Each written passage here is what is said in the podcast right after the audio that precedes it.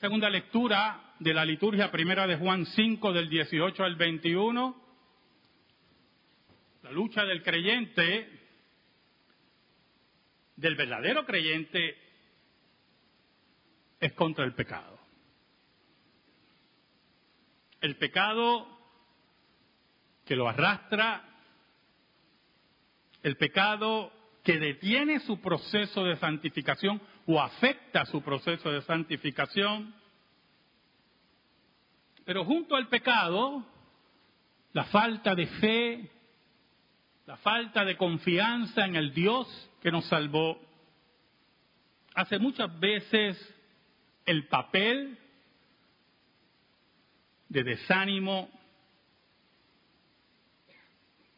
y de interrogante continua.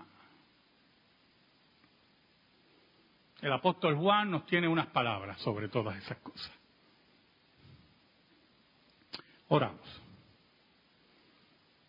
Dios bueno,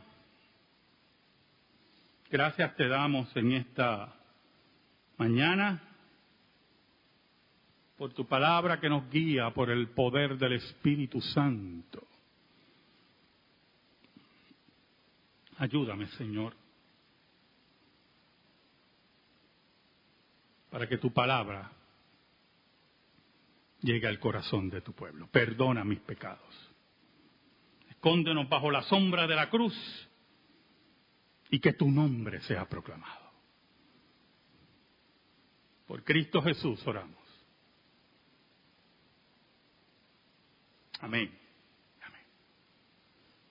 Versículo 18, el apóstol Juan nos dice en primera de Juan 5, sabemos que todo aquel que ha nacido de Dios no practica el pecado, pues aquel que fue engendrado por Dios te guarda y el maligno no le toca. Solamente con ese versículo podemos estar media hora.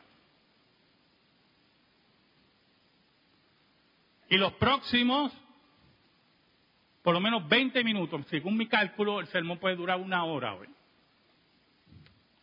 Pero no va a ser así, no se preocupe. ¿Sabe? El nuevo nacimiento parte de Dios. Es hecho por Dios. Es un acto soberano de Dios.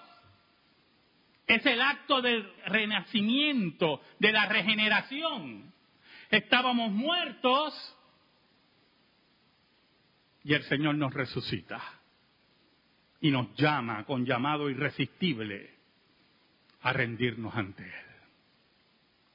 Ahora, ese nuevo nacimiento, nos dice el apóstol Juan,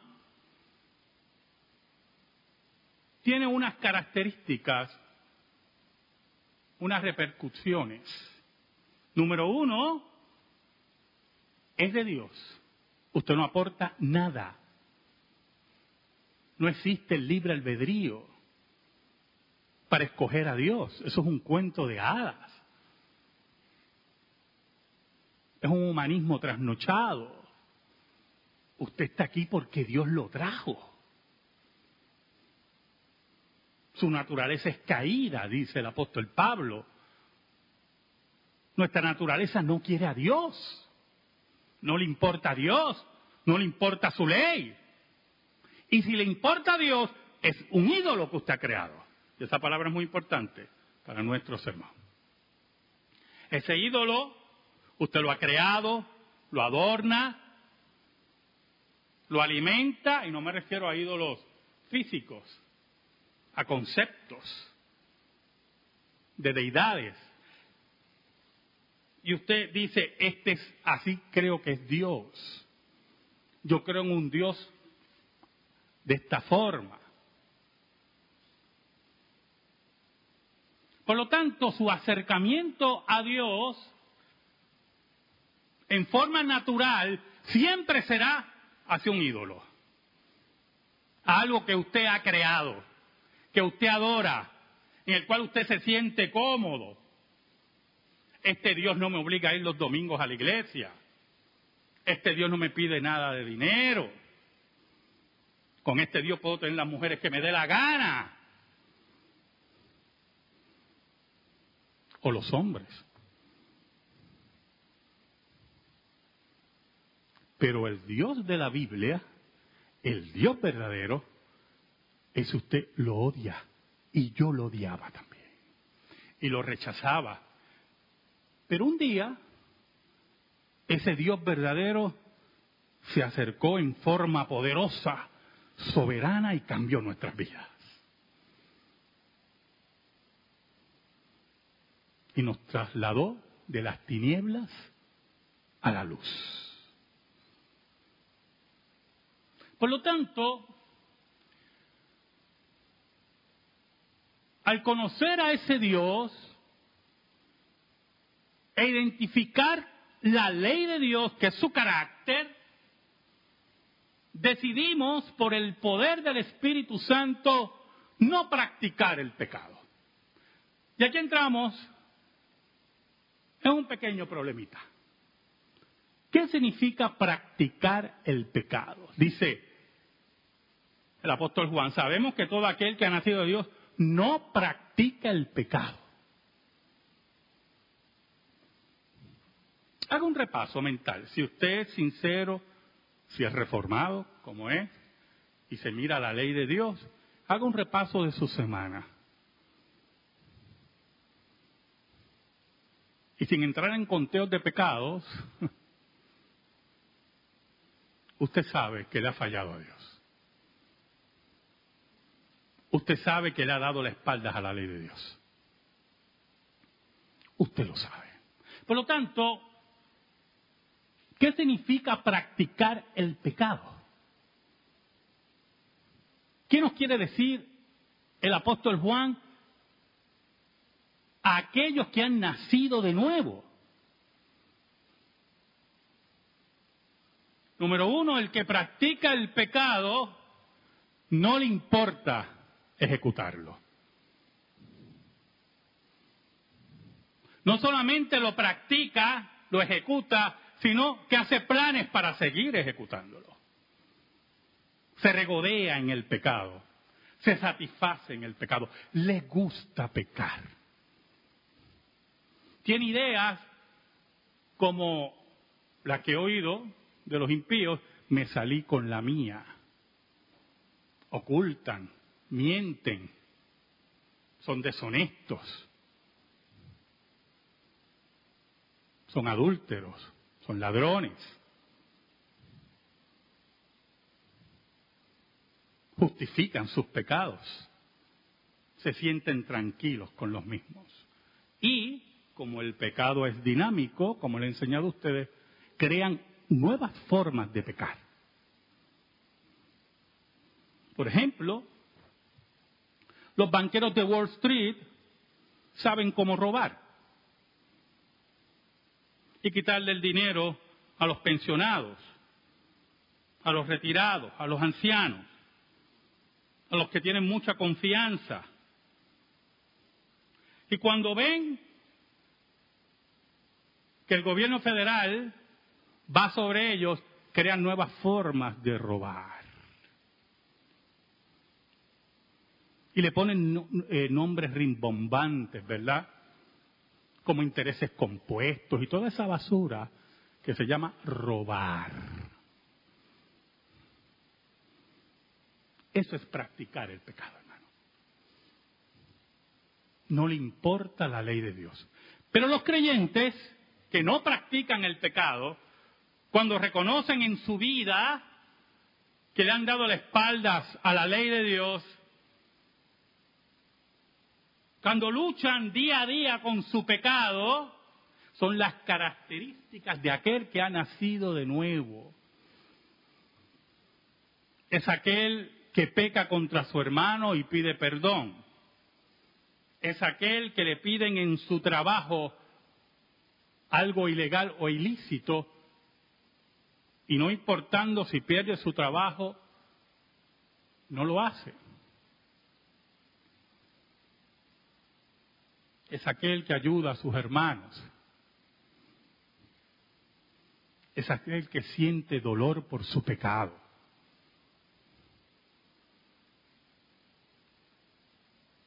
Es aquel que no practica el pecado. que no es su forma de vida. Como aquel que está hundido contra la ley de Dios. Ahora, mire lo que añade el apóstol Juan, otra característica. Pues aquel que fue engendrado por Dios, mire la insistencia del apóstol Juan de enseñar y decir que el que nació de nuevo fue de parte de Dios, que fue engendrado por Dios, que fue un acto soberano de Dios. Pues aquel que fue engendrado por Dios le guarda. ¿Y qué nos dice el apóstol Juan ahí? Otra gran verdad. La salvación pertenece a Jehová y el que cuida nuestra salvación no es usted, es Dios. Él es el que nos guarda. Él es el que nos cuida. Él es el que nos protege. Él es el que hace el acto soberano de cubrirnos. Es aquel que nos busca si nos desviamos como el buen pastor y nos trae al redil. Es aquel que no permite que, que nada dañe, afecte y destruya nuestra salvación. Hemos nacido de nuevo. Él nos engendró. ¿Quién podrá destruir la obra de Dios? La obra de Dios nunca será destruida. Pero añade un versículo que la gente se le olvida, un pedacito del versículo. Otra característica. Y el maligno no le toca.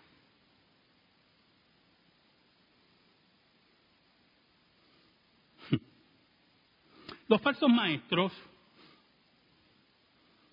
que han llevado las supersticiones a la escritura,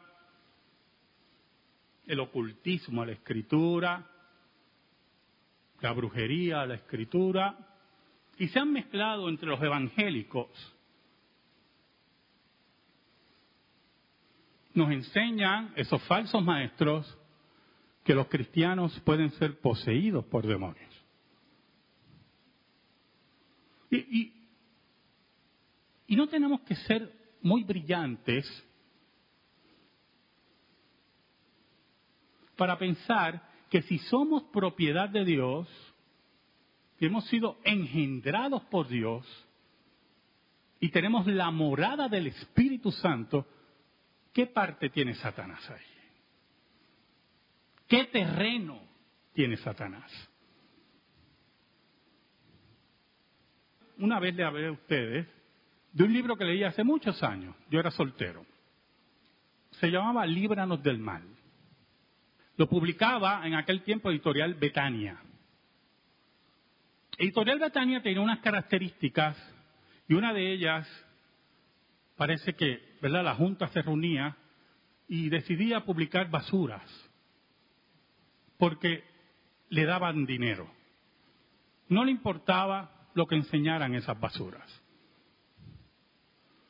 Hay gente que se reúne para delinquir, ¿oye hermano?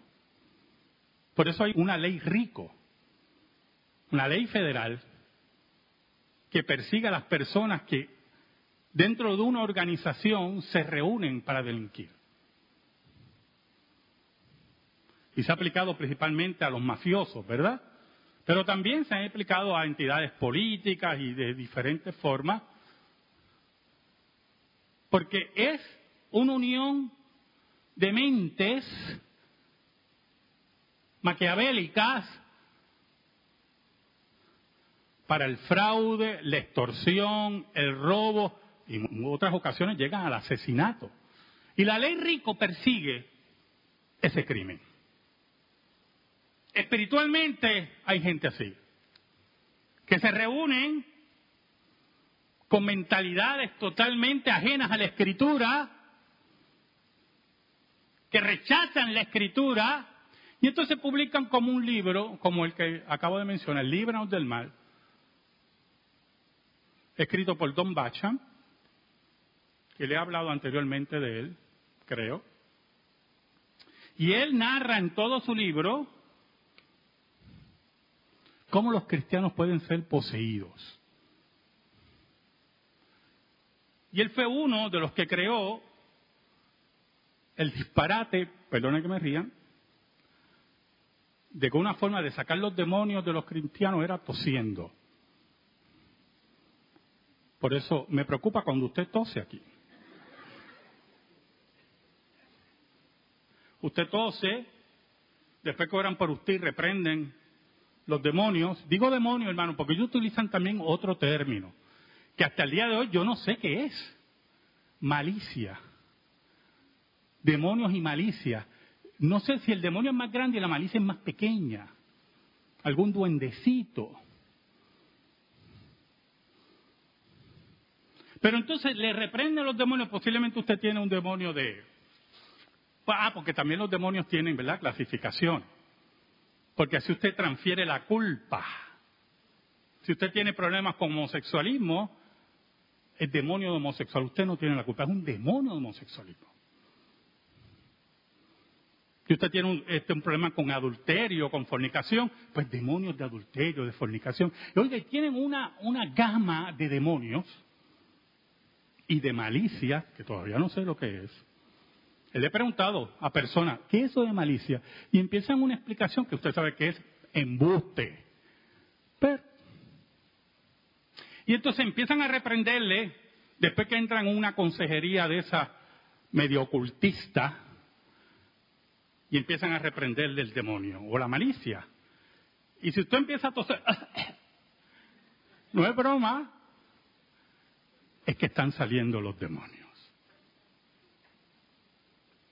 ¿Qué dice el apóstol Juan? El maligno no nos toca. Satanás no tiene cuenta con nosotros. Satanás no tiene espacio con nosotros. Nosotros somos propiedad de Dios. El reino de los demonios han sido destruidos y derrotados en el Gólgota. Los hijos de Dios son llamados al cuidado de Dios. Él es el que nos cuida, dice ahí. El que nos guarda, dice la Escritura. Aquí no hay demonio ni espacio para ellos.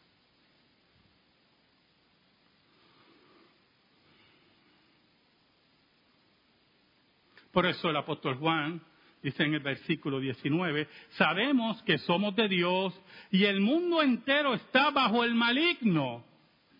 Oiga, y cuando el apóstol Juan nos habla ahí de mundo, se refiere a toda ideología, toda filosofía, todo pensamiento que va contra la ley de Dios. Todo pensamiento, toda filosofía, toda ideología que va contra la ley de Dios.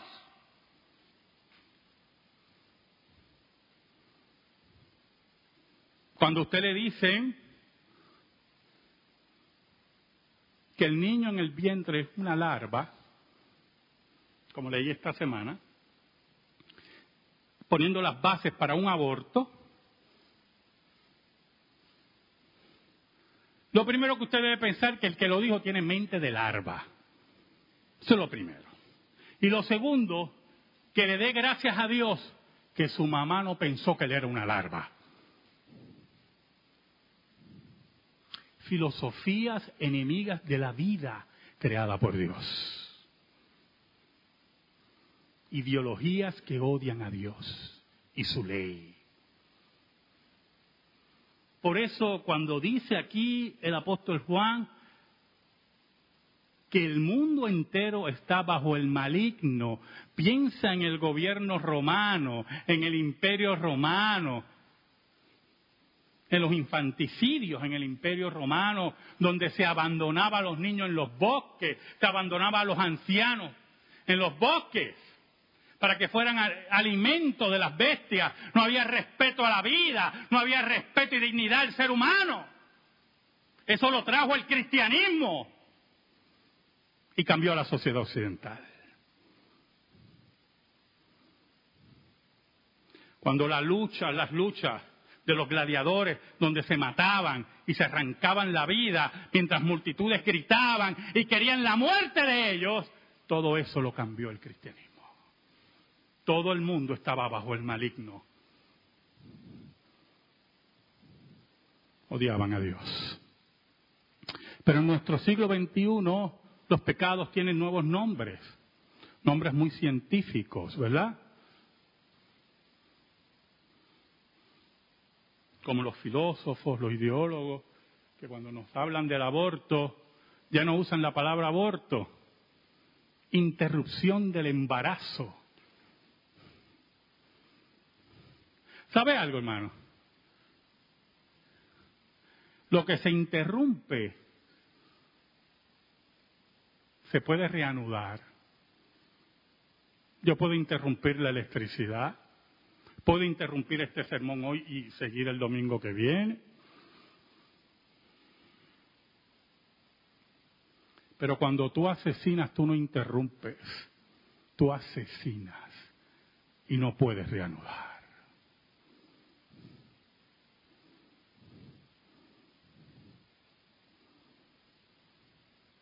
Nuevas palabras, nuevos términos para los mismos pecados. El mundo está dominado por el maligno. Dominado por el maligno.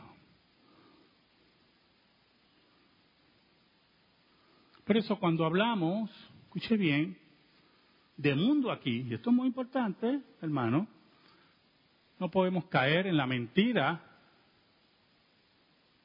de grupos fundamentalistas que se separan de la sociedad, como los Amish, como otros grupos, que para ellos, cuando Juan habla aquí, es separarnos totalmente de la sociedad. Cristo dijo, Señor, no te pido, dijo Cristo, yo no pido que lo quites del mundo, no los quites del mundo, pero guárdalos del mal, dice Jesucristo. Por eso es que Dios nos llama en todas nuestras áreas de la vida, en nuestros trabajos, desde el plomero, desde el albañil, desde el abogado, desde el médico, del trabajador social, del empleado público, ser agentes de cambio, ser hombres y mujeres sabiendo que Dios nos cuida, que levantan la voz de Cristo en medio de ese mundo, como dice nuestro Señor. Nosotros no estamos bajo el maligno, es el mundo y su filosofía que están bajo el maligno. Ahora, en el versículo 20, el apóstol Juan nos habla de una cristología digna del apóstol Juan, conocido como el teólogo. El apóstol Juan nos dice en el versículo 20, pero sabemos que el Hijo de Dios ha venido y nos ha dado entendimiento para conocer al que es verdadero. Y estamos en el verdadero, en su Hijo, Jesucristo. Este es el verdadero Dios y la vida eterna.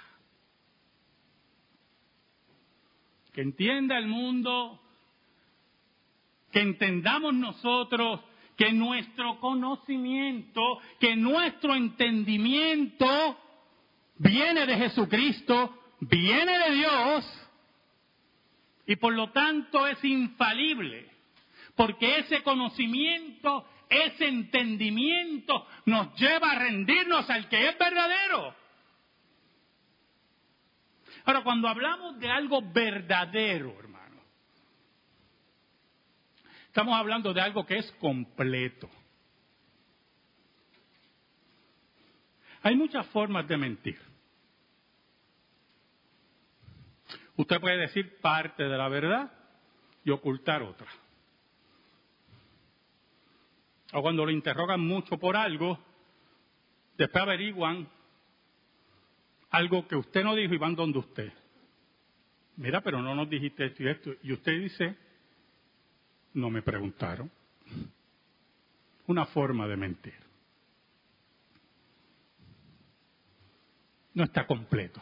Pero cuando hablamos del Hijo de Dios, cuando hablamos de Jesucristo, estamos hablando de aquel que está completo, que es el Dios hombre, de aquel que dijo las grandes verdades que cambiaron el mundo, de aquel que llamó a estos apóstoles a vivir hasta la muerte por Jesucristo.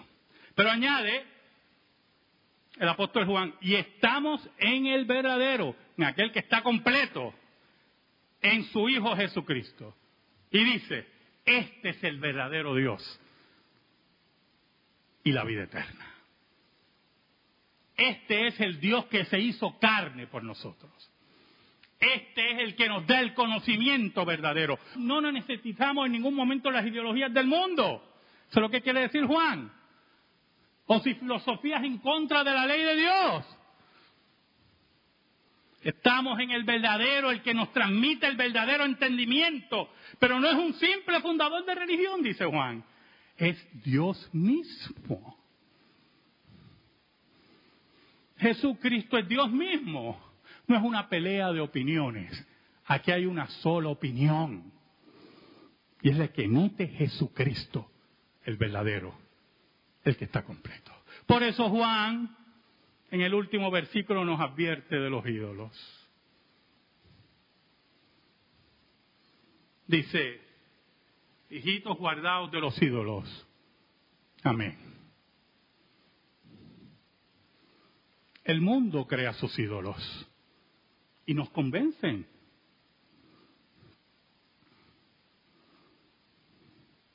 Todavía he tenido discusiones con cristianos que son verdaderos cristianos sobre el inicio de la vida en la concepción. El mundo los enreda. Todavía he tenido discusiones con cristianos ¿por qué nos tenemos que meter en contra del matrimonio gay? Como si el pecado fuera así tan simple. Escuche, hermano.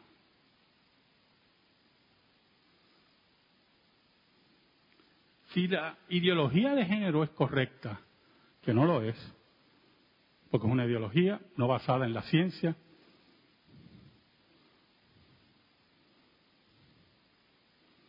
Por eso es que para ideología de género, más que la Biblia, el peor enemigo de la ideología de género es un libro de biología. Que es claro. Pero si fuera verdadero todo eso, si las relaciones de personas del mismo sexo es normal, si el matrimonio gay es correcto. Y lo elevamos a un ídolo. ¿Qué detiene a esas personas a llegar a la escuela? A enseñarle a nuestros hijos, a nuestros nietos, desde muy pequeños, que pueden ser lesbianas y homosexuales, que pueden tener novias como noviecitos eso no es normal.